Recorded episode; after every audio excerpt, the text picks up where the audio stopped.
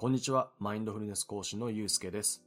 最近、チャット GPT をはじめ、様々な AI が話題になり、情報とテクノロジーの時代がさらに加速しているように感じます。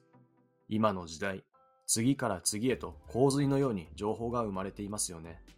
でも、情報が多すぎて疲れることはありませんか？もちろん、知りたいことがパッと出てくるというメリットもありますが、情報がありすぎて正直私はうんざりすることもあります。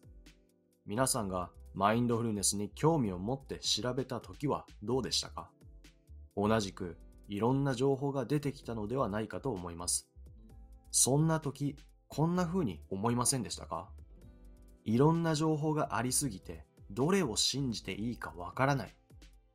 根拠がない情報が多くて不安。情報が断片的なものばかりで一貫してまとまったものが見つからない。曖昧な説明が多くて結局なんとなくしか理解できない。日々マインドフルネス瞑想に関する質問をいろいろ受けている中で一つ気づいたのはこれだけ情報があるにもかかわらず思った以上にマインドフルネスの基本的な知識や正しい理解が広まっていないということです。断片的な情報だけを得て中途半端な理解のままでいると間違った認識でマインドフルネス瞑想を実践して自分が苦しむことになります。また常にこれでいいのかなと疑問や不安を抱えたまま実践することになります。そんな状態ではマインドフルネス瞑想を継続することは難しいですし何より心の落ち着きは遠のいていきます。そんな理由からこの動画を作ろうと決めました。マインドフルネスについて知りたい方、マインドフルネスをこれから始めようとしている方、マインドフルネス瞑想を実践していてもっと理解を深めたい方に向けて、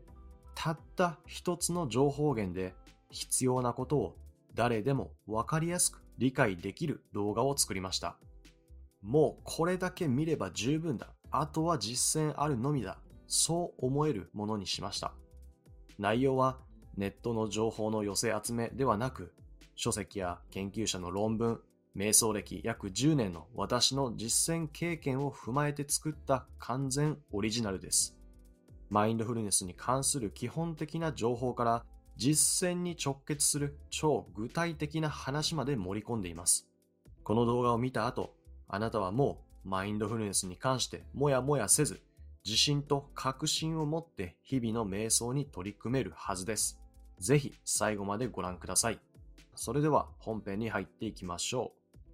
この動画の内容は次の通りです。1、瞑想を知る。まずは瞑想とは何か、瞑想の種類について簡単に触れます。2、マインドフルネスを知る。本題のマインドフルネスについてです。マインドフルネスとは何か、その仕組み、効果、そしてあまり触れられることのない副作用についても説明しています。そして基本態度、種類と実践方法について説明します。3、よくある質問。マインドフルネス瞑想に関してよく受ける質問についてお答えします。あなたの悩みもきっと解決するはずです。では参りましょう。まずは瞑想について簡単に説明します。瞑想とは、広辞苑で瞑想と調べると次のような説明が出てきます。目を閉じ、静かに考えること。厳然の境界を忘れて想像を巡らすこと。正直これだけだと何を言っているのかさっぱりわかりません。なのでもう少し別の説明を見てみたいと思います。日本の心理学者で医学博士の安藤治さんは瞑想の精神医学という著書の中で瞑想を次のように説明しています。伝統的により高度な意識状態、あるいはより高度な健康とされる状態を引き出すため、精神的プロセスを整えることを目的とする注意の意識的訓練のことである。瞑想とは注意の意識的訓練だと言っています。また、上智大学実践宗教学研究科の教授を務めておられる笠井健太さんは著書現代瞑想論変性意識が開く世界の中で瞑想を次のように説明しています。日常生活の諸問題の整理や見直し、再活性化を意図して日常の時間の中に一定の時間を区切って通常とは違う意識状態に自覚的に切り替えること、またはその方法。瞑想とは自覚的に意識状態を切り替えることだと言っています。最後にもう一つ、脳科学の観点から説明を紹介します。ウェストバージニア大学医学部のジュリー・ブレフカインスキー・ルイスは、瞑想とは実践者を特別な種類の心のプロセスになじませるようにデザインされた一群の心のトレーニング活動と説明しています。これらの説明を読む限り、どうやら私たちには通常の意識状態とそれとは違う意識状態があるようです。そして瞑想とは通常の意識状態から別の意識状態に切り替えるための注意の意識的トレーニングと言えそうです。ではここで脳科学の観点からさらに興味深い話をしたいと思います。トロント大学心理学部助教授のノーマン・ファーブラが行った実験で私たちが自分を認識するとき脳には2つの異なるモードがあることを明らかにしました。一つは時間を超えた事故。これを物語フォーカスと言います。もう一つは現在の瞬間の事故。これを経験フォーカスと言います。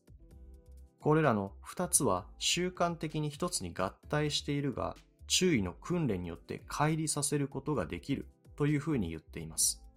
もう少し簡単に説明すると、私たちの脳には自分を認識する二つのモードとして物語フォーカスモードと経験フォーカスモードがあります。物語フォーカスモードとは過去や未来に関連した物語を作り、自分や世界を認識するモードと言えます。過去の出来事を思い出して、それからあれこれ連想して怒ったり悲しくなったりするのがこのモードです。これをデフォルトモードネットワークと呼んだりもします。このモードの時は不安や心配、ネガティブな思考に振り回されやすいです。一方、経験フォーカスモードはリアルタイムで自分が行っていることや起こっている出来事を五感を通して認識するモードです。今、この瞬間の経験に集中しているため、雑念が減り、心が静かになります。こちらが普段とは異なる意識状態と言えます。ノーマン・ファーブの言葉にあったように、この2つのモードは習慣的に統合されているので、私たちのほとんどは自分にそんな2つのモードがあって切り替わっていることに全く気づいていません。しかし、瞑想という注意の意識的トレーニングをすることで、自分が物語フォーカスモードになっているのか、それとも経験フォーカスモードになっているのか、区別できるようになります。そして、意識的に経験フォーカスモードへ切り替えることができるようになります。つまり、瞑想とは今この瞬間の経験に集中している状態を作るための注意トレーニングと言えます。瞑想が精神統一や神との一体感を体験するという宗教的なことから現代の医療分野にまで幅広くつながるのは瞑想によって得られる深く集中した意識状態がいろんな作用を含んでいるからだと考えられます。今、この瞬間の経験に集中している意識状態になることで、今に完全に気づきながらも脳の活動は落ち着き、心は静まり、体はリラックスした状態になります。この状態はストレスの減少や不安やうつの緩和につながります。また、さらに集中度合いが高く、より深くなると、心と体が一体になっている感覚や、自分の体と外の境界線がなくなり、あらゆるものとの一体感を感じるという状態になるとも考えられます。マインドフルネスではメンタルヘルスに焦点を当てていますので、宗教的な側面にはこれ以上触れませんが、興味がある方はぜひご自身でお調べください。さて、まとめると、瞑想とは今この瞬間の経験に集中している意識状態を作るための注意トレーニングと言えます。一般的に瞑想と聞くと何か特殊な力を得るための得体の知れない修行というイメージがあるかもしれませんが、実際は注意を集中する状態を作るメンタルトレーニングです。ちなみに、これはあくまでも私の理解を言語化したものですので、瞑想の正しい定義とかではありませんのでご注意ください。では続いて瞑想の種類についてお話しします。瞑想はその性質から大きく2種類に分けて考えられます。一つは集中する瞑想。そしてもう一つが観察する瞑想です。集中する瞑想とは一つの対象に集中し没頭することで心に静寂をもたらす瞑想です。瞑想法としては、サマタ瞑想やチベットのレントン瞑想、超越瞑想などがあります。観察する瞑想とは、心と体の絶えず変化する様子や評価や嫌悪、悩みなどを観察することでバランスと落ち着きをもたらす瞑想です。瞑想法としては、ビパッサナ瞑想やマインドフルネス瞑想が知られています。それでは一応さらっと各瞑想を紹介します。集中する瞑想の一つ、サマタ瞑想。サマタ、またはシャマタとは、一つの対象に心を落ち着かせることを意味する仏教用語です。集中する対象は、ろうそくの炎や紙、マントラ、呪文、お経、音楽、呼吸など様々です。自分や他者に対しての愛情や優しさ、思いやり、慈しみの心を培う慈悲の瞑想もサマタ瞑想の一つです。集中する瞑想の一つ、チベット仏教のレントン瞑想。レントンとは、チベット語で与えることと受け取ることという意味です。他人の苦しみを取り去り、引き受け、自分の幸せ、慈悲、知恵を差し出す、与えるという慈悲の心を養う瞑想です。チベット仏教の最高指導者、ダライラマ14世が毎日行っていると言われている瞑想です。集中する瞑想、もう一つは超越瞑想、TM とも呼ばれます。インド人のマハリシ・マヘーシュ・ヨーギーによって広められたヒンドゥー教に由来するマントラ瞑想法です。何千年も前から実践されている非常に古い伝統ある瞑想法です。マントラ瞑想とは、マントラという音や単語を心の中で繰り返し唱える瞑想法です。さて次は観察する瞑想、ビパッサナー瞑想。ビパッサナーとは、あるがまま見るという意味です。約2500年前、ブッダが発見したと言われる瞑想法です。今、この瞬間の自分の思考や感情、体の感覚、周囲の環境などに意識を集中し、批判せず、あるがまま観察する瞑想です。先ほど紹介した集中力を育てるサマタ瞑想と、物事をあるがまま観察するヴィパッサナー瞑想は、両方実践することが推奨されています。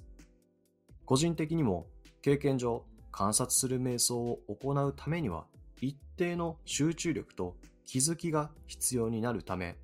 集中する瞑想と観察する瞑想両方する方が効果的だなと思っています。なので私は普段から両方の要素を取り入れて行っています。観察する瞑想のもう一つ、マインドフルネス瞑想。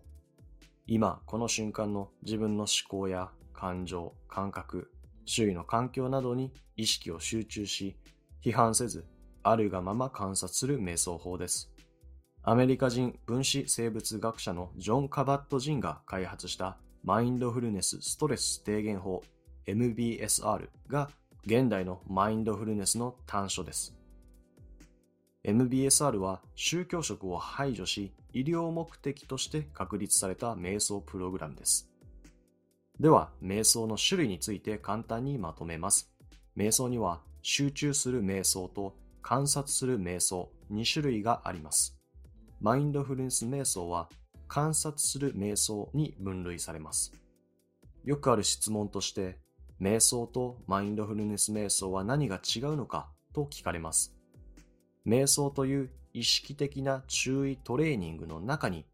観察する瞑想というスタイルがあり、その瞑想法の一つがマインドフルネス瞑想です。では、ここから本題のマインドフルネスに入っていきます。そもそもマインドフルネスって何というところから始めます。マインドフルネスという言葉はどこから来たのか。仏教の教えである八正道の一つにサンマサティという考えがあります。漢字では正しい念と書いて少年と読みます。念が今に心と書くように心を今この瞬間に留め気づいている状態を意味します。この念にあたるサティという言葉が西洋に伝わった時にマインドフルネスと英訳されました。私たちが今よく聞くマインドフルネスは仏教から直接来たというより西洋の文化を通って現代的にアレンジされたものです。その発端は先ほど紹介したジョン・カバット・ジンという人が1979年にマサチューセッツ大学で開始したマインドフルネスストレス低減法です。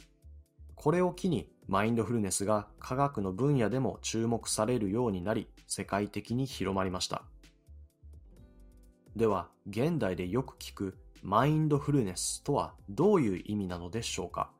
いろんな説明方法が存在しますが、ここではジョン・カバット・ジンの定義を紹介します。マインドフルネスとは、今この瞬間の体験に評価や判断をせず、意図的に注意を向けることから生まれる気づき。つまり、マインドフルネスとは気づくこと、または気づいている状態のことです。ただ気づくのではなくて、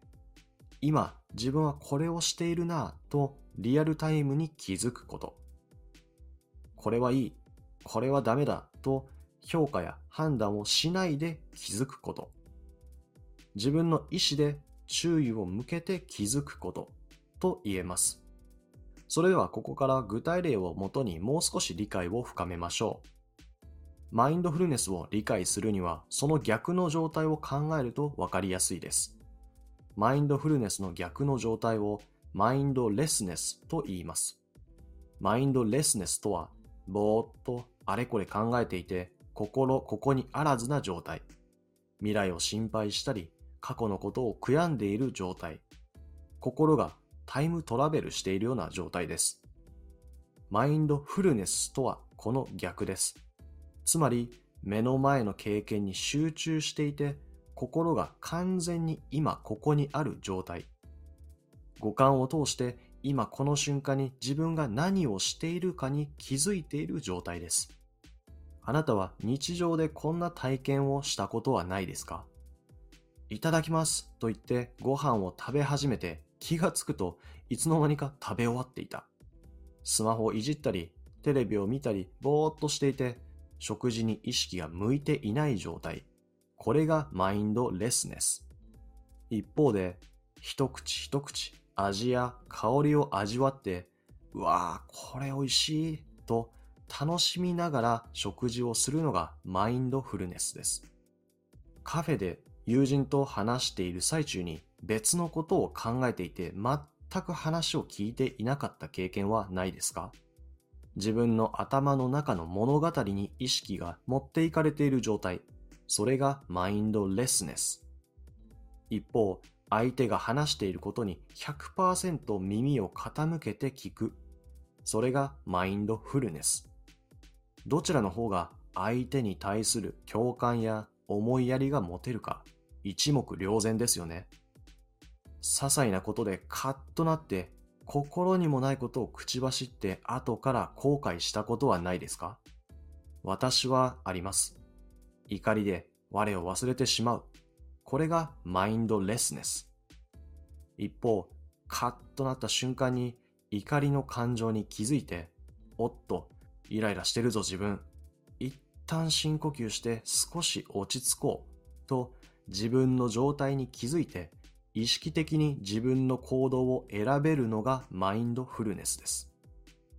あなたが日々の瞬間瞬間をこのようにマインドフルに過ごすことができたとしたらどれだけ日々の幸福感や充実感が高まるでしょうか？ということで、マインドフルネスとは、心が今ここにあり、自分の内側や外側で起こっていることに気づくことです。そして、マインドフルネス瞑想とは、マインドフルになるための注意、集中力を鍛えるメンタルトレーニングです。と、大体のマインドフルネス瞑想の説明はここで終わりますが、ここまでの理解だけで瞑想を行っていくと、気づくってこういう感じで合ってるのかな？観察するってどういうことなんだろう？と、実践的な悩みや疑問が出てきます。そしてそれをわかりやすく解説している資料は意外と少ないです。ということで、そんな実践者のモヤモヤを晴らすべく、ここからさらに踏み込んで実践につながるマインドフルネス瞑想の仕組みを説明したいと思います。個人的には非常に力を入れて作ったパートですので、音声だけで聞いている人もできれば動画でも見てほしいと思う部分です。それではマインドフルネスの仕組みについて科学的な観点から説明します。瞑想を知るのパートで少し説明しましたが、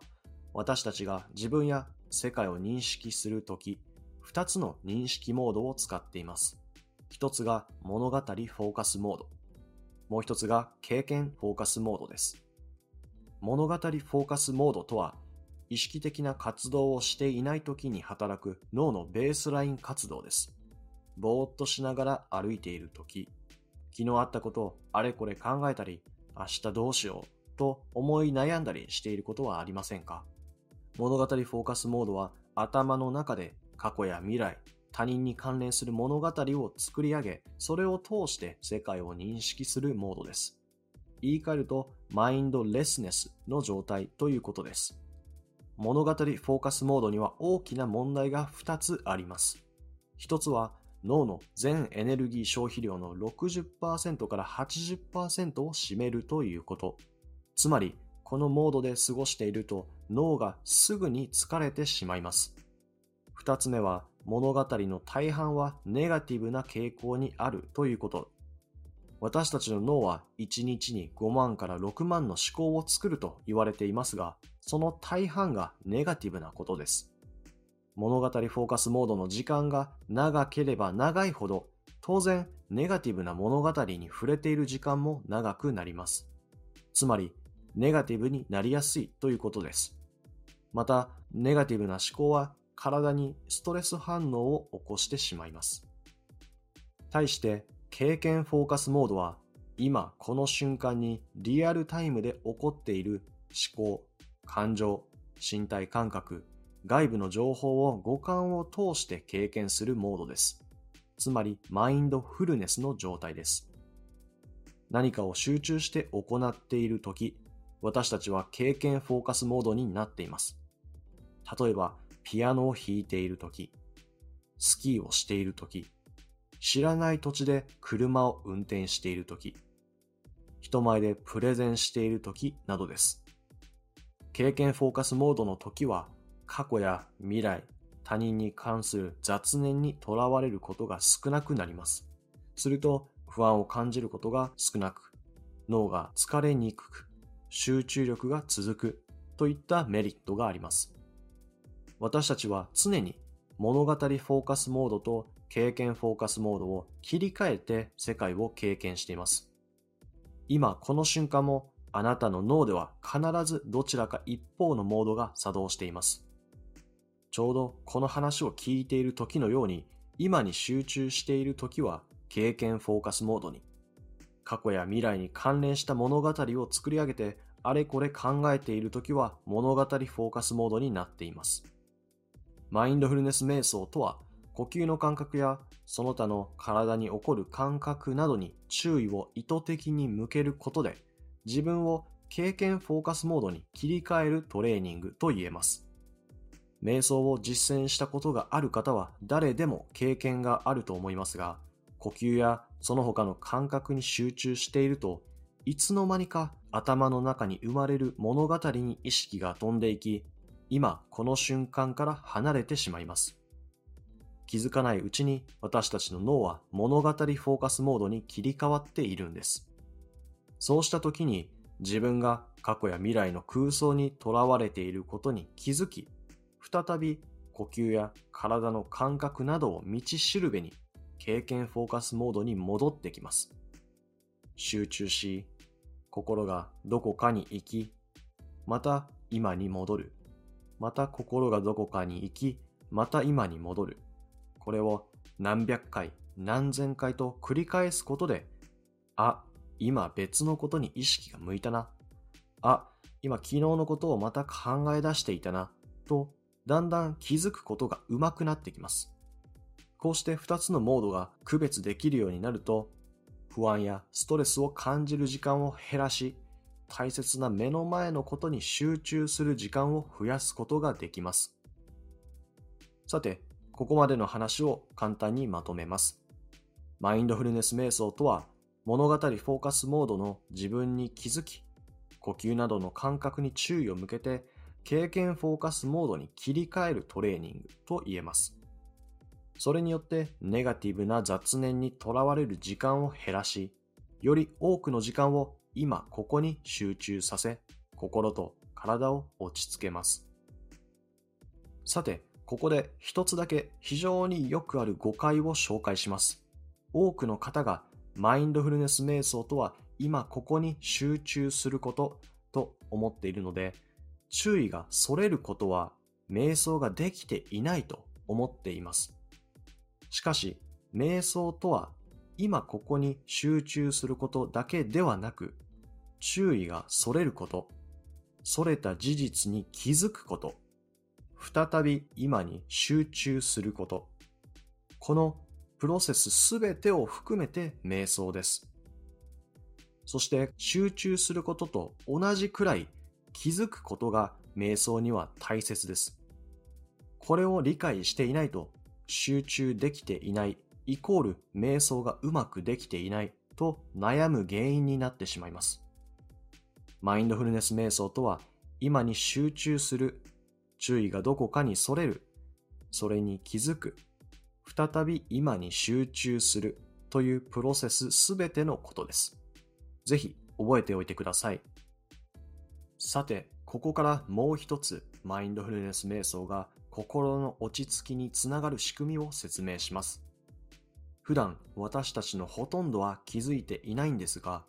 私たちは思考や感情、体の感覚と自分を一体化して見ています。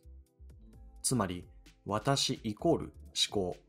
私イコール感情、私イコール身体感覚ということです。例えば、あんなことが起こったらどうしようという悩みが出てきたとき、悩みと自分が一体化しているので、私イコール悩む人と認識しています。なんであの人は言っていることがわからないんだ？と怒りがこみ上げてきたとき、怒りと自分が一体化しているので、私イコール怒る人と認識しています。体に痛みを抱えていて痛くて辛いと思っているとき、痛みと自分が一体化しているので、私イコール痛がる人と認識しています。さて、先ほどマインドフルネス瞑想とは思考や感覚などに気づき注意を向けるトレーニングだと話しました。あ、また心配が出てきたな。あ、また怒りの感情が出てきたな。あ、痛みを嫌がっている自分がいるな。と、様々な対象に気づくことを繰り返していくと、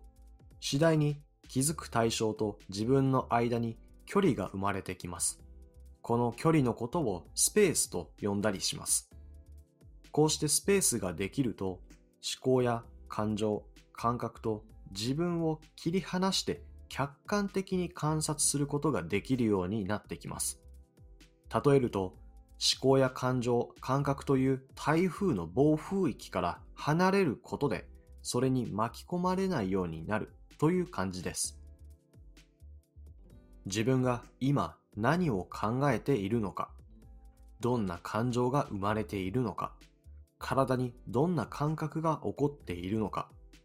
今の自分自身を客観的に観察する力をメタ認知力と呼びます。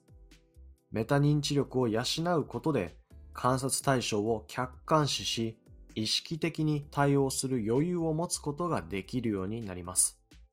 例えば、ああ、こんなことが起こったらどうしようという不安が浮かんできたとき、自分を不安と切り離してみることで、私イコール不安を観察する人となります。不安と自分の間にスペースがあるので、その不安に対して、不安な思いが浮かんできているな。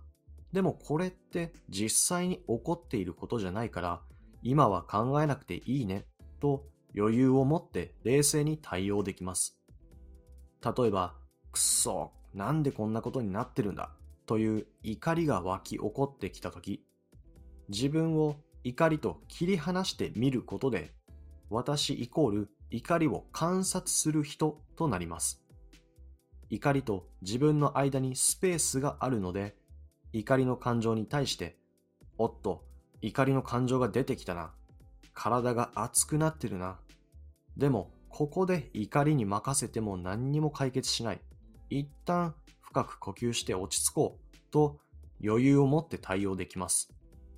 例えば、腰がずっと痛くて辛いという痛みに対する思いが生まれたとき、自分を痛みと切り離してみることで、私イコール痛みを観察する人となります。すると、痛みは悪いもの、取り除かなきゃいけないものという認識から、痛みも今の自分に起こっている出来事の一つという認識に変えることができます。そうして痛みに対して優しさや好奇心を持って接することで痛みとの関係性をより前向きに変えることができます。簡単にまとめると、普段私たちは思考や感情、身体感覚に対して習慣的で反射的な反応をしています。しかし、マインドフルネスを実践することで、思考や感情、身体感覚との関係性を変えることができます。それらが生まれた時に、すぐに反応するのではなく、一旦スペースを作って心に余裕を持つことができます。つまり、マインドフルネス瞑想を行うことで、過剰に反応せず、心に余裕を持って生きることができるようになります。あなたは私イコール不安な人という認識を私イコール不安を観察する人に変えることができるようになります。それでは、ここまで説明したマインドフルネス瞑想の仕組みについてさっと振り返りましょう。マインドフルネス瞑想とは、今この瞬間の体験に評価や判断をせず、意図的に注意を向け気づく力を鍛えるトレーニングです。マインドフルネス瞑想を継続して行うことで、今この瞬間の自分の状態に気づけるようになります。そして自分の体験を客観的に観察し、無意識に反応する代わりに意識的に対応する余裕を作れるようになります。その結果、心の落ち着きや問題に対する健全な対応、ストレスの低減などにつながります。次に移る前に、今の仕組みの話に関連して、雑念との付き合い方について説明しておきます。瞑想をしていると、様々な雑念があなたを翻弄します。でも、イライラしたり、自分を責めないでください。雑念が次々に浮かぶのは自然なことだからです。雑念は出てくるものという前提で瞑想初心者でも実践しやすい対処法を一つ紹介します。それがラベリングという方法です。ラベリングとは今経験していることを言語化することでその経験を客観的に認識する方法です。心の中で言葉にします。例えば仕事のことを考えていることに気づいたら仕事。子供のことを考えていたら子供足が痛いことを考えていたら痛みというふうにラベリングします。ラベリングした後はそれをどうこうしようとせず、ただその思考をそのまま観察しましょう。何もせず、手放すことで自然と変化し消えていきます。ちなみにラベリングはできるだけ抽象的な言葉で表すことがポイントです。あまり細かく描写してラベルを貼ろうとすると余計に色々と考えてしまうからです。ということで以上がマインドフルネス瞑想の仕組みでした。さて、ここまでマインドフルネスについて色々と説明してきました。これを聞いて、で、結局これをしたらどういう効果があるのかと疑問に思っている方もいると思います。なので、ここからはマインドフルネスの効果を論文ベースで紹介します。論文の掲載先を載せていますので、詳しい内容が知りたい方はそちらをご参照ください。まずは、ストレスの軽減。オーストラリアカトリック大学の研究者たちが20日間143人を対象に日常のストレスとマインドフルネスの効果について実験を行い、結果、ストレス軽減の効果があることを証明しました。また、オーストラリア・メルボルン大学が行ったメタ分析でもストレス軽減の効果が示唆されています。不安やうつの改善。ジョン・ホプキンス大学の研究者たちが実施したメタ分析によると、マインドフルネス瞑想トレーニングが不安やうつの改善に効果があることが分かりました。孤独感の減少。カリフォルニア大学ロサンゼルス校とカーネギーメロン大学が55歳から85歳の大人を対象に行った実験によると、マインドフルネスストレス低減法 MBSR が孤独感を低下させるということが判明しています。集中力の向上。リバプール・ジョン・ムーア大学の研究者たちが行った実験によると、マインドフルネスが集中力や注意をコントロールする技術の改善に強く結びついていることが判明しました。EQ の向上。EQ とは Emotional Intelligence のことです。言い換えると感情のコントロール指数です。ノースイースタン大学のデイビッド・デ・ステノたちが行った実験によると、3週間の瞑想トレーニングが怒りを起こすような出来事に対しての攻撃的な反応を大幅に減少させたことが示されました。睡眠の質の向上。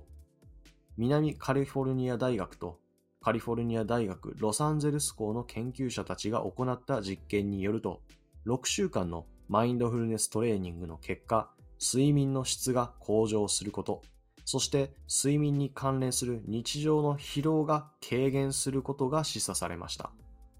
睡眠に関する問題を抱えている方、寝る前の10分間でもいいので、ぜひマインドフルネス瞑想をしてみましょう。免疫力の向上。アメリカ・ウィスコンシン大学の心理学部による25人対象の試験によると、8週間のマインドフルネス介入によって肯定的感情に関連する脳部位が活性化され、インフルエンザワクチンの接種による抗体価も大幅に上昇することが示されています。ちなみに、マインドフルネス介入とは、マインドフルネストレーニングを行うことです。レジリエンスの向上。レジリエンスとは、辛い出来事に対する回復力のことです。ドイツのハイデンベルク大学心理学部が行った実験によると、MBSR が被験者の苦難に対する寛容度とレジリエンスを向上させることが示されました。認知機能の向上。ウェイクフォレスト大学医学部フェイダル・ゼイダン教授たちが行った1日20分 ×4 日間の短期間マインドフルネストレーニングの実験によると、被験者は疲労感や不安の減少のほか、視覚情報処理、短期記憶、自己統制機能などの認知機能が改善したと示されました。共感力や思いやりの向上。フィリピンのアテネオ大学の研究者たちによる実験によると、マインドフルネス介入が被験者の共感力や思いやりを向上させたことが示されました。AI や様々なテクノロジーが支配していくこれからの時代、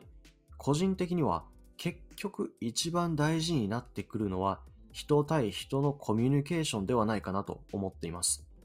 どんなに有益な情報をもらったとしても、心がそこになかったら感動もないし、深い興味にもつながらないと思っています。なので、共感力や思いやりこそ、これからの時代に価値を持つ要素ではないかなと思います。肥満の改善。カナダのマギル大学によるメタ分析によると、マインドフルネス介入終了後の追跡調査で、肥満の人は平均約3キロ減少となり、肥満の改善に効果的であることが示されています。個人的な話ですが、マインドフルネス瞑想を始めて自分の体が発する声に注意を向けるようになってから食生活がガラッと変わりました。体が必要なこと、必要としていないことがだんだんわかるようになってきて、ありがたいことに今のところお腹が出る気配は1ミリもありません。痛みの緩和、腰痛、ドイツ・デュースブルクエッセン大学などが行った系統的レビューとメタ分析によると、マインドフルネスストレス低減法 MBSR は通常の治療と比較して早期の軽減効果があることが示されています。慢性的な痛みの緩和。イスラエルのネゲブ・ベン・グリオン大学などが行った体系的レビューによると、慢性的な痛みを抱えている患者の痛みがマインドフルネス介入によって大幅に緩和することが示されています。脳卒中の再発防止。イギリス・グレスゴー・カレドニアン大学が行った系統的レビューによると、マインドフルネス介入がストレスを軽減し、脳卒中の再発防止に効果があることが示されています。細胞老化の抑制。オーストラリア・ニューイングランド大学心理学部が行ったメタ分析によると、マインドフルネス介入によってテロメラーゼ酵素が活性化される可能性が示されています。細胞の老化はテロメアという染色体の末端にある部分が短くなることで起こるんですが、テロメラーゼ酵素はテロメアの短縮を抑制する効果があります。認知症進行の抑制、カナダのラバル大学心理学部などの研究によると、マインドフルネス介入が軽度認知障害からアルツハイマー病を発症する有害因子を減少させ、認知症の進行を抑える可能性が示されています。禁煙の持続。ウィスコンシン大学医学公共衛生学部タバコ研究センターによる MBSR の禁煙持続効果についての追跡調査によると、平均26年間毎日20本の喫煙歴がある18名中10名が MBSR 終了後6週間禁煙持続を達成したと示されています。薬物依存の抑制。アメリカ・ワシントン大学心理学部による薬物依存治療後の168人を対象とした試験によると、薬物依存の再発防止について、マインドフルネス介入はその渇望減少作用により、通常の外科アフターケアの治療と比べて再発率が大幅に低いことが示されています。ということで、以上がマインドフルネス瞑想を実践することで示された効果になります。では、続いてマインドフルネスの副作用について話していきます。マインドフルネスってこんなにいいんだよという話は巷に溢れていますが、副作用について触れているものは意外と少ないと思います。私自身、瞑想を始めてしばらくした時に副作用を経験しました。当時は、このまま続けて大丈夫かなと不安になりました。今から説明することをその当時知っていれば必要以上に不安を感じることもなかったと思います。マインドフルネス初心者の方がより広い視野を持ってマインドフルネスを実践してもらえれば嬉しく思います。アメリカ・ブラウン大学のブリットン助教授たちが96人の被験者に8週間のマインドフルネス認知療法プログラムを受講してもらい、マインドフルネスに関連した副作用を調べました。結果として受講者の83%が少なくとも一つのマインドフルネス関連の副作用を報告しました。日常活動にネガティブな評価、または否定的な影響を与えると、それぞれ被験者の58%と37%で報告されました。また、持続的な悪影響は6%から14%の被験者が経験しました。こう聞くと、何やら結構な割合で副作用を感じていると報告があるようです。それではどんな副作用があるのか、次で詳しく見ていきます。ちなみに、この論文では、マインドフルネス瞑想の実践による苦痛や否定的な影響の割合は他の心理療法と同様だとも示されています。つまり、マインドフルネスプログラムが特別こうした割合が多いわけではないと強調されています。では、報告された具体的な副作用を見ていきます。1、無気力。2、睡眠障害。3、不安の増幅。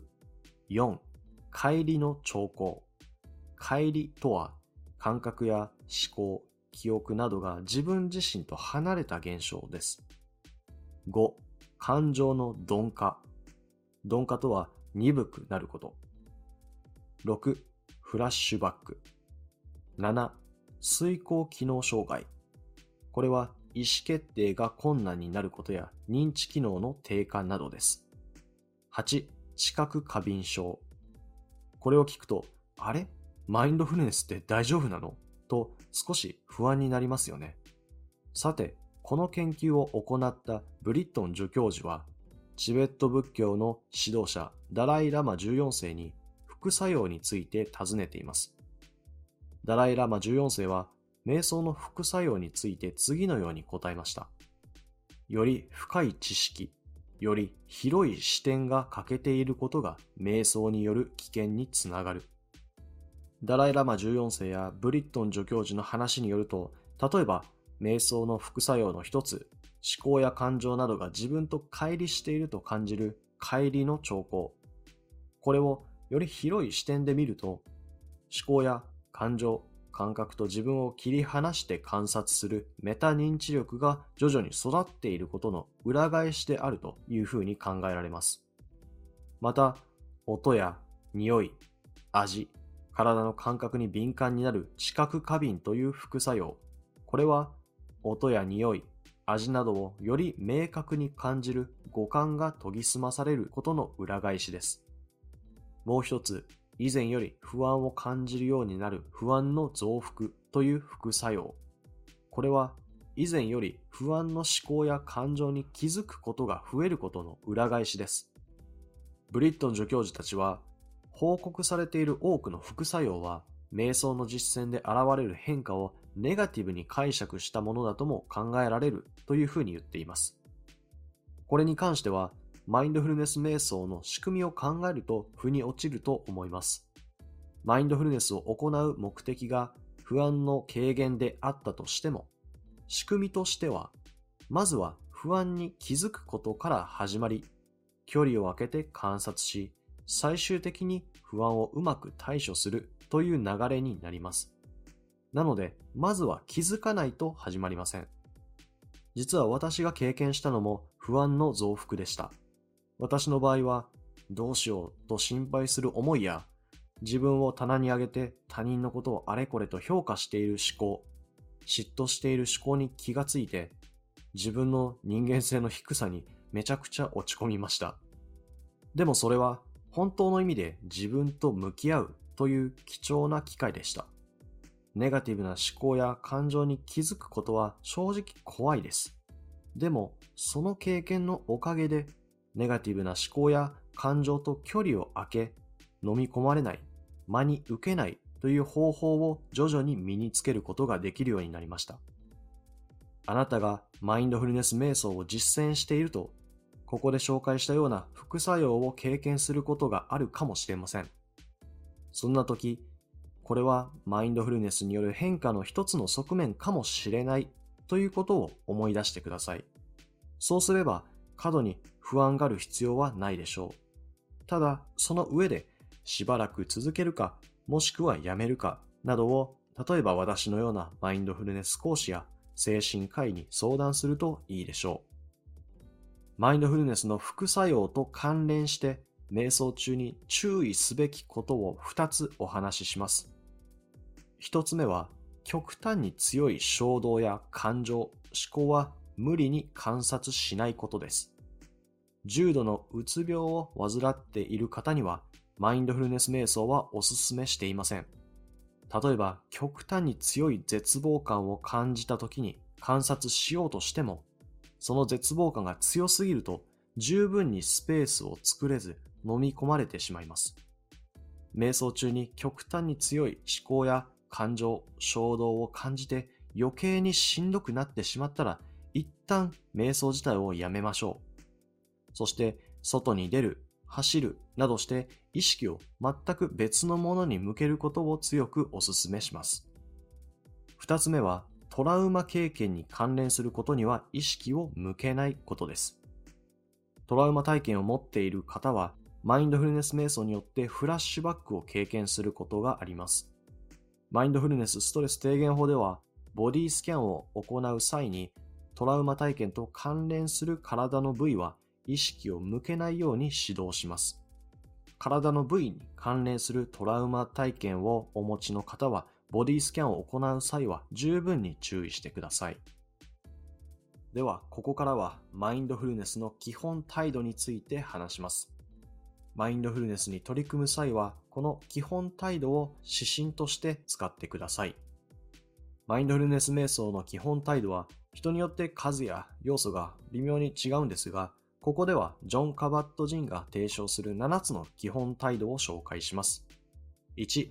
評価判断しない。2、忍耐強くある。3、初心を忘れない。4、自分を信頼する。5、むやみに努力しない。6、受け入れる。7、手放す。初心者の方は、マインドフルネスってどんな心持ちで取り組んだらいいんだっけ？と忘れた時に、この7つに立ち返り、マインドフルネス瞑想を行ってください。では、それぞれもう少し詳しく見ていきましょう。評価判断しない。これは思考、感情、体の感覚に対して、いい、悪い、正しい、間違い、公平、不公平といったラベルを貼らず、ありのまま瞬間瞬間の思考や感情、感覚に意識を向けることです。評価判断する癖を取り除くことで、無意識に過剰に反応することなく、ありのまま受け入れる態度を育みます。瞑想中に評価判断している自分に気づいたときは、ただ気づくだけで大丈夫です。あ、今自分は評価してしまった、ダメだな、と考えると、その評価した自分をまた評価してしまいます。評価した自分に気づいたよ、丸で終わりましょう。忍耐強くある。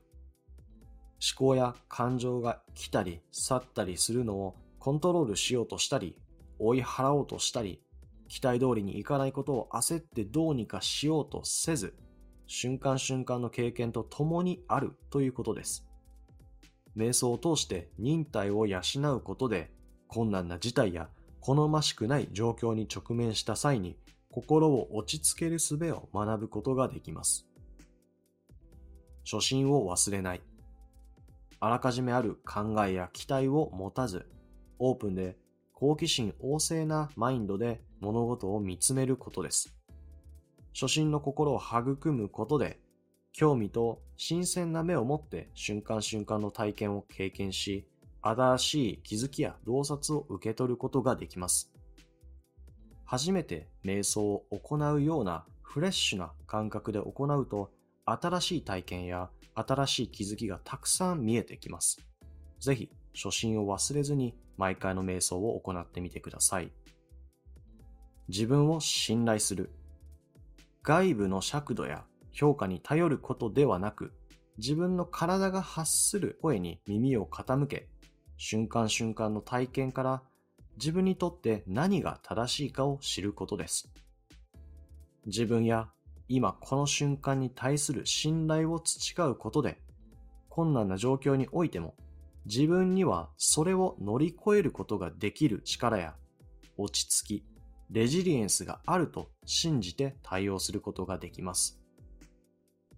むやみに努力しない。これは特定の結果や目標を達成しようとする執着心を手放すことです。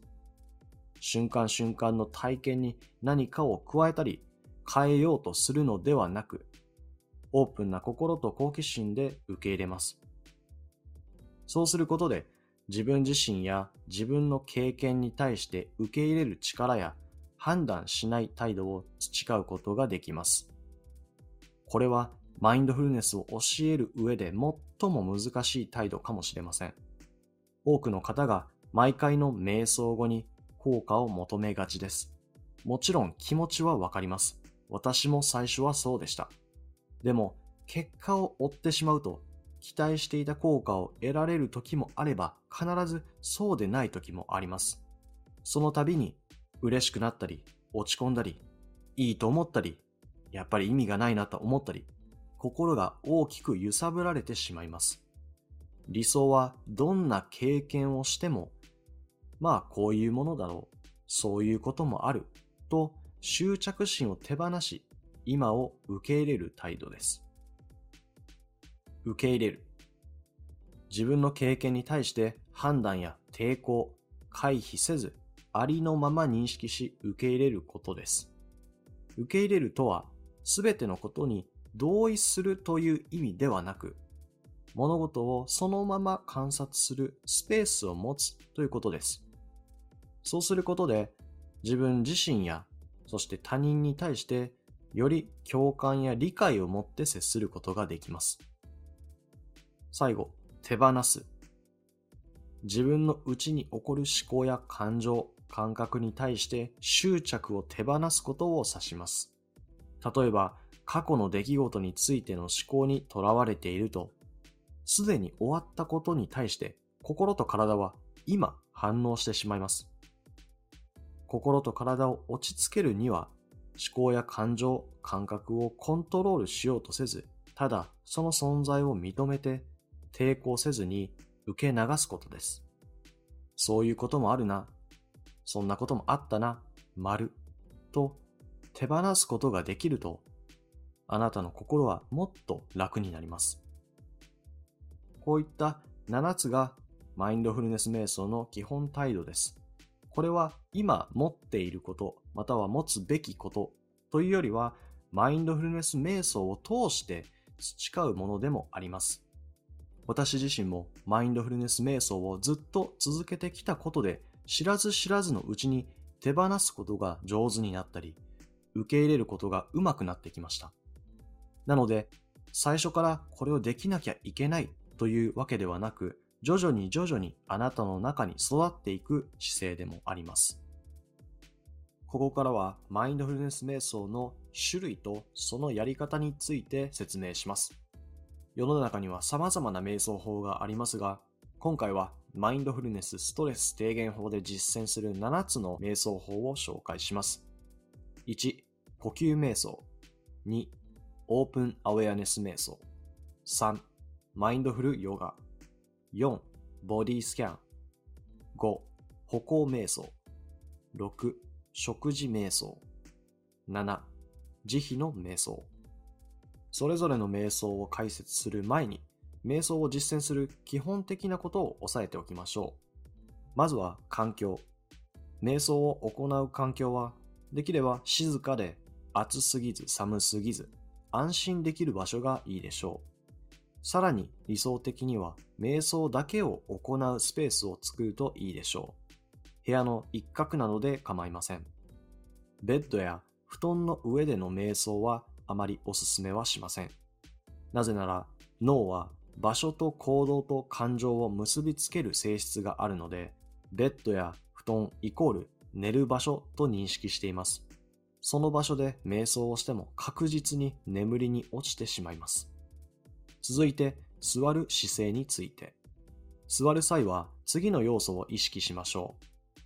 長い時間でも楽に安定して背筋が伸びた状態で瞑想ができる姿勢です。ソファーなど沈み込む座り方になるものはお勧めできません。そして背筋は伸ばしますが、理想的には体全体の力は抜いてリラックスさせましょう。椅子に座って行うときは次の3点を意識しましょう。1、背筋を伸ばす。2、手の力を抜いて楽に太ももに置く。3、足裏を床にしっかりつける。手のひらは上向きでも下向きでも構いません。手の指は楽に広げても輪っかを作っても構いません。床に座る際は次の点を意識しましょう。1、背筋を伸ばす。2、手の力を抜いて楽に太ももに置く。3、体の力を抜く。床に座る際はマットやクッションをお尻の下に敷くといいでしょう。また、瞑想の時はあぐらやレンゲ座などいろいろな足の組み方がありますが、自分が楽にできる組み方で構いません。続いて呼吸のポイントです。息を吸うときは鼻から、吐くときは鼻か口にしましょう。そして腹式呼吸を意識しましょう。ただし、慣れないうちは少ししんどいかもしれません。腹式呼吸をしなきゃと意識しすぎて辛くなるのであれば気にしなくても全然大丈夫です。そして呼吸は自然なリズムに任せましょう。特定の秒数で行う呼吸法もありますが、マインドフルネス瞑想の基本は何も強制せず、ありのままを受け入れることです。体は自分たちのことを私たち以上によく知っていますので、体に任せましょう。では、ここから各瞑想について説明していきます。関連する大切なポイントをいくつか挙げています。まずは呼吸瞑想。これは呼吸によって体に生じる感覚に意識を集中する瞑想です。ポイントは3つ。1、思考や感情、体の感覚への気づきが深まる。2、一点に集中することで心と体を落ち着ける効果がある。3、マインドフルネス瞑想の基礎になる。マインドフルネス瞑想で思考や感情を観察するにはまずはそれに気づく力と注意を集中する力が必要です。呼吸瞑想は瞑想の入り口としてとてもシンプルかつ効果的です。何をすればいいか迷う方は、まずは呼吸瞑想を行いましょう。呼吸瞑想のやり方をざっと載せていますが、すべて読むととても長くなってしまうので、ここではポイントだけお伝えします。呼吸瞑想では基本は体に生じる呼吸の感覚に注意を向けます。そして注意が思考や感覚、音などに逸れたら、ただ逸れたことに気づいて、そして再び呼吸の感覚に注意を戻します。これを何度も何度も行います。やり方について気になる方はここで一旦止めていただいて、すべて読んでから次に進んでください。こちらは私のガイド瞑想で言っていることと同じことです。では、続いてオープンアウェアネス瞑想。これは気づきの範囲内で思考や感情、周囲の状況などを観察する瞑想です。ポイントは4つ。1、オープンアウェアネス瞑想は名前の通り特定の対象や感覚に焦点を当てません。2、広い気づきの範囲で様々な対象を客観的に観察します。よく言われる例を一つ。青空に雲や鳥、飛行機などが飛んでいる場面を浮かべてください。青く広がる空が気づき、その空を通り過ぎていく雲や鳥、飛行機が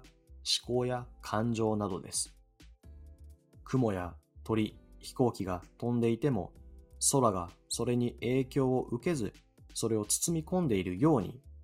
私たちも気づきという範囲の中で様々な思考や感情が出てきても、それに影響を受けず、遠くから観察するということです。3. どんな経験も評価せず、変えようとせず、ただ観察します。4. 観察する方法を学ぶことで、過剰に反応しない余裕を作り、心の平穏を保てるようになります。オープンアウェアネス瞑想のやり方も私のガイドをここに書いていますので、気になる方はこちら一旦止めてお読みください。私の音声を聞いていただければ全てできるようになっています。それでは続いて、マインドフルヨガ。これはマインドフルネスとヨガのポーズや動きを組み合わせた瞑想法です。ポイントは3つ。1、ヨガのポーズや動きを通じて体の感覚、呼吸、そして今この瞬間に完全な注意と意識を向ける。2、身体的なメリットとして柔軟性や筋力、バランスを養うことができる。3、精神的なメリットとしてストレスや不安の緩和につながる。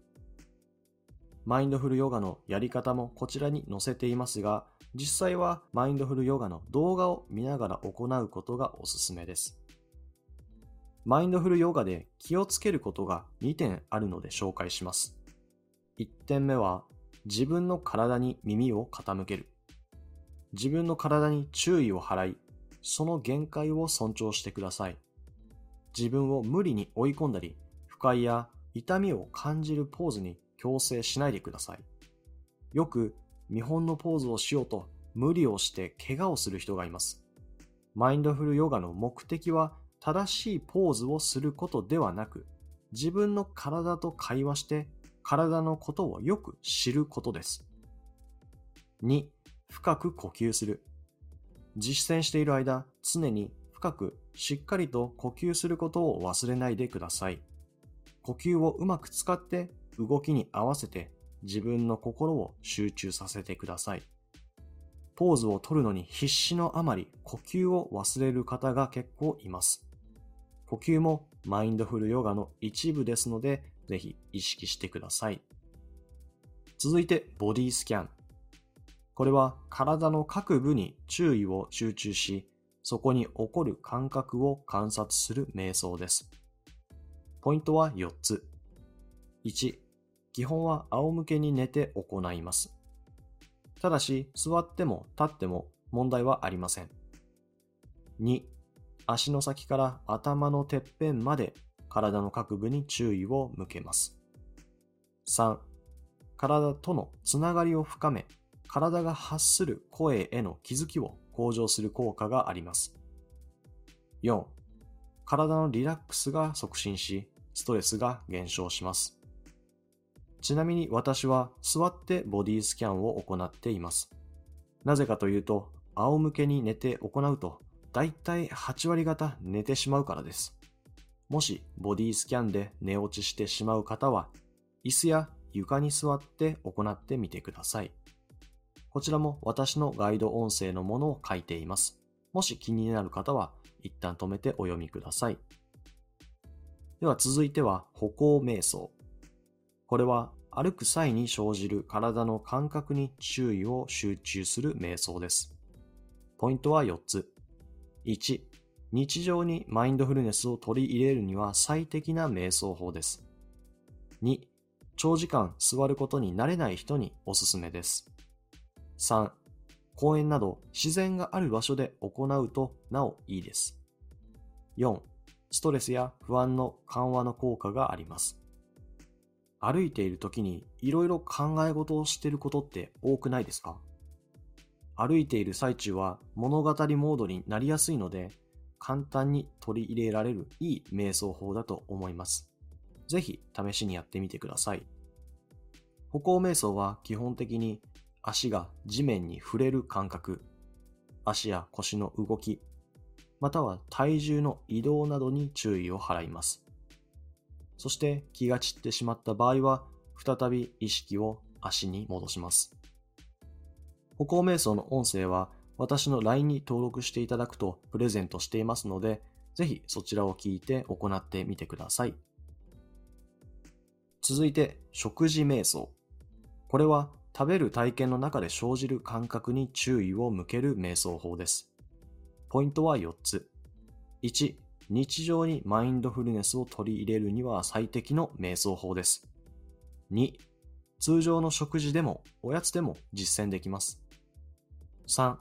食べ物に対する感謝の心を育むことができます。4. 食べ過ぎなど不健康な食習慣の改善にもつながります。基本的には五感を使って食事を楽しむという瞑想法になります。匂いや見た目、味、食感、そういったものに注意を向ける瞑想です。詳しいやり方を載せていますので、興味がある方は一旦ここで止めてご覧ください。そして最後、慈悲の瞑想。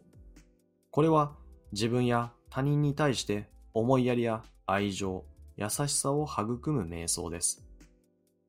最初の瞑想の種類で説明しましたが、カテゴリー的にはサマタ瞑想という集中瞑想に属します。なので、厳密にはマインドフルネス瞑想ではないですが、必ず行ってほしい瞑想なので含めています。ポイントは3つ。1、慈悲の瞑想は2500年前のブッダの時代から実践されています。2、特定のフレーズを繰り返しながら自分や他人に対して思いやりや愛情などのポジティブな感情を育みます。3、ストレス、不安、怒り、嫉妬、恐怖などの感情を緩和する効果があります。人間関係で悩んでいる人には特に行ってほしい瞑想です。自分自身や他人への接し方が大きく変わります。慈悲の瞑想では、あなたが幸せでありますように、あなたが健康でありますように、などのフレーズを心の中で浮かべます。宗教的な印象を持って抵抗がある方もいるかもしれませんが、一旦いろんな考え方を横に置いて、ぜひ少しの間行ってほしいと思います。実は私は最初、慈悲の瞑想、とてもうさんくさいなぁと思って敬遠していました。なんとなく、あなたが幸せでありますように、安全でありますようにっていうのが、ちょっと偽善者っぽい印象を持っていて、こんなことを言っても何の効果があるんだと思っていました。でもある時、慈悲の瞑想について書いてある本を読んで、しばらく行っているうちに、自分や他の人に対して優しくなれている自分に気づきました。こちらも私のガイドの言葉を載せていますので、気になる方は読んでみてください。ということで、マインドフルネス瞑想の種類とやり方について説明しました。それでは最後にマインドフルネスに関するよくある質問に答えます。瞑想とリラクゼーションはどこが違いますか？リラクゼーションとは筋肉の緊張を緩めて心身がリラックスした状態のことです。例えばテレビを見る、お風呂に入る、読書をするといった様々な活動によって得られることができます。一方、マインドフルネス瞑想はある対象に対して評価せず意図的に注意を向けるメンタルトレーニングです。脳を物理的に変化させ、物事に対する反応を変化させる手法です。瞑想で得られるリラクゼーション効果は副産物に過ぎません。瞑想をする時間がありません。どうすればいいですか？確かに忙しい毎日に瞑想という全く新しい時間を入れるのはなかなか簡単ではないですよね。そこで私から2つ提案があります。1、瞑想を行う時間を短く区切ってみましょう。例えば1回15分の瞑想を行う代わりに5分間の瞑想を1日2回や3回行ってみましょう。2、日常の様々な場面をマインドフルに過ごしてみましょう。座って行う瞑想だけが瞑想ではありません。あらゆる活動が立派な瞑想になります。例えば、通勤時に電車で立っている時、道を歩いている時に、足や体に起こる感覚に意識を向けてみましょう。また、人の話を聞いている時も、相手の話に意図的に注意を向けてマインドフルに聞いてみましょう。または、料理をする時も匂いや音、手の感覚に注意を向けてみるのもいいでしょう。いつ瞑想をするのがいいですか？結論から言うと、瞑想はいつ行ってもいいです。この時間は良くて、この時間はダメというものはありません。とはいえ、私の経験から言うと、おすすめは朝です。瞑想はしっかりと覚醒した状態で集中する必要があります。朝は脳のエネルギーが満タンであることと、思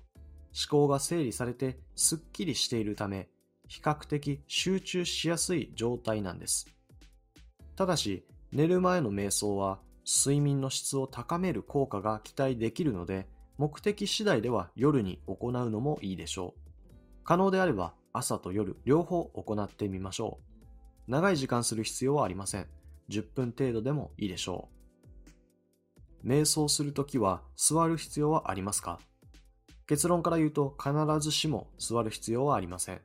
瞑想と聞くと目を閉じて姿勢よく座って行うイメージを思い浮かべる方が多いと思います。しかし、瞑想には特定の姿勢は必要ありません。立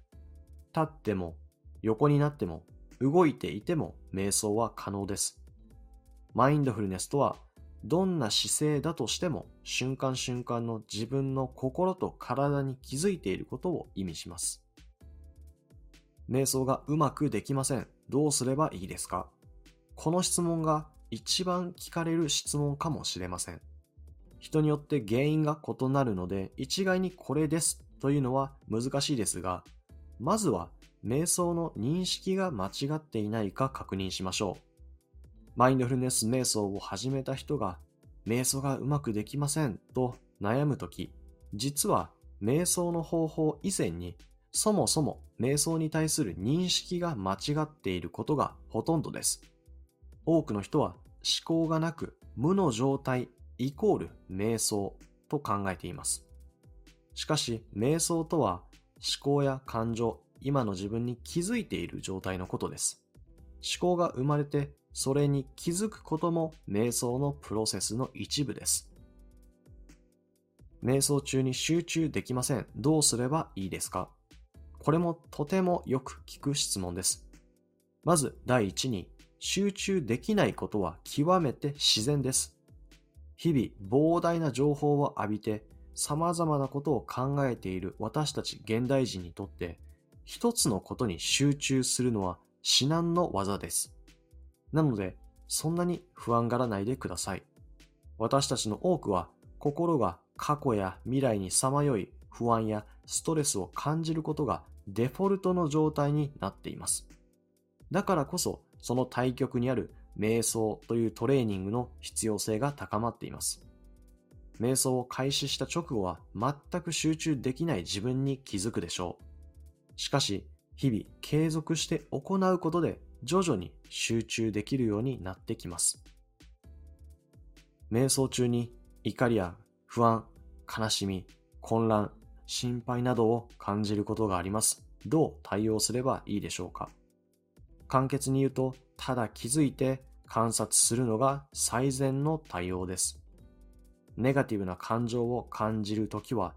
追い払おうとしたり、変えようとせず、心にスペースを作り、ありのまま受け止めてみましょう。そのまま距離を置き、手を加えず観察してみましょう。確かにネガティブな感情をそのままにしておくのは心地が悪いかもしれません。でも何もせず、ただ共に過ごすという経験を繰り返すことで、感情というのはいずれ自然と消えていく瞬間的な現象に過ぎないと体験から学ぶことができます。ボディスキャンを行っても何も感じません。正しくできていないのでしょうか結論から言うと問題ありません。何も感じないことも自然なプロセスです。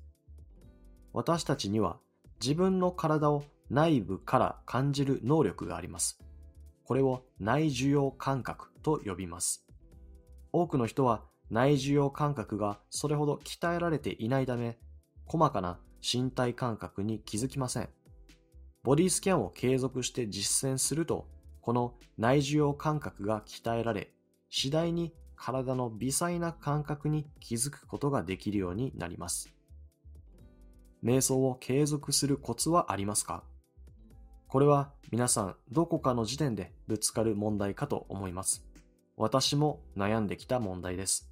効果があった解決策を3つ紹介します。1、瞑想の実践目標を決めましょう。例えば、50時間や100時間という明確で達成可能な数値が理想です。2、実践するハードルを下げ、習慣的に行えるように簡単にしましょう。例えば、1回30分の瞑想ではなく、1回10分を3回行う。また、例えば、週7日やるのではなく、週に3日だけ行う。また、瞑想するまでの工程を減らすというのもいいでしょう。瞑想する前に、いろいろとしなければいけないと、億劫になってきますので、できればもうすぐにできる状態にセットしておくといいでしょう。3、すぐに効果を期待しないでおきましょう。これは具体的な施策というよりもマインドセットの話です。毎回の瞑想で効果の有無を気にする気持ちはわかります。しかし、十中八九期待してもその通りにはいきません。期待すると必ず落胆します。なので、瞑想は長期的に少しずつ積み重ねるものだと理解して取り組むのがいいでしょう。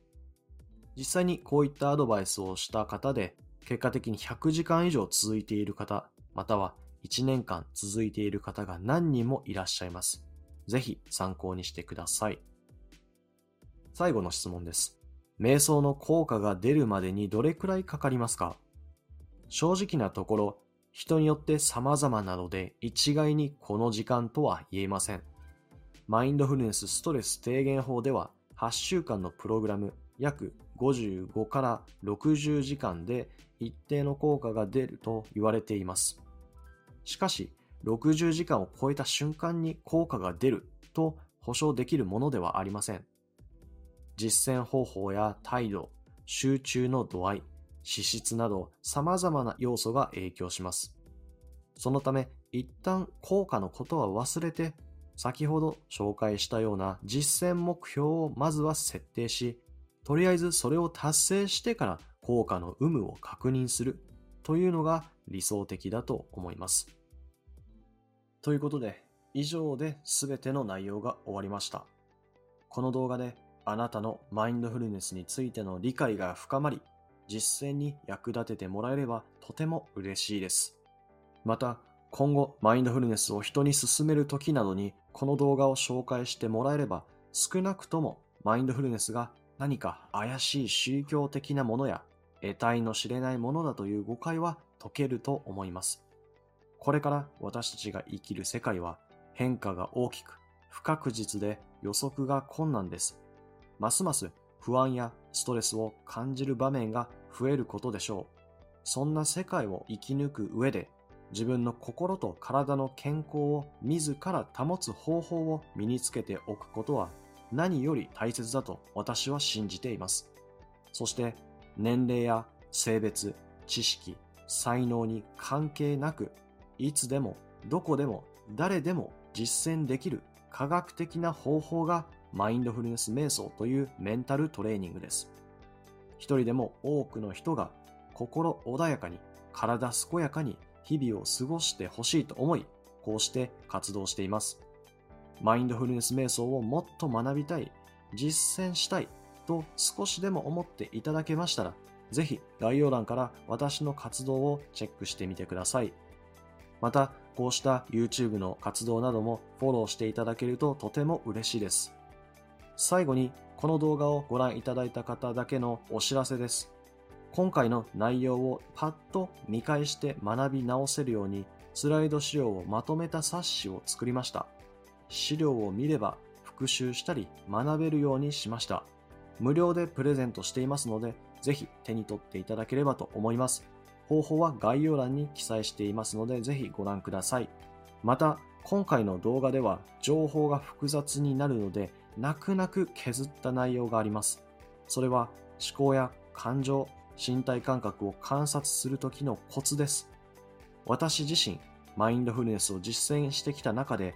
なるほど、これはわかりやすいと腑に落ち、その後の実践にとても役立った内容です。この説明資料を追加の特典としてプレゼントしています。今後もコンテンツとしては出さない限定の内容になるので、ぜひこちらも合わせて手に取ってみてください。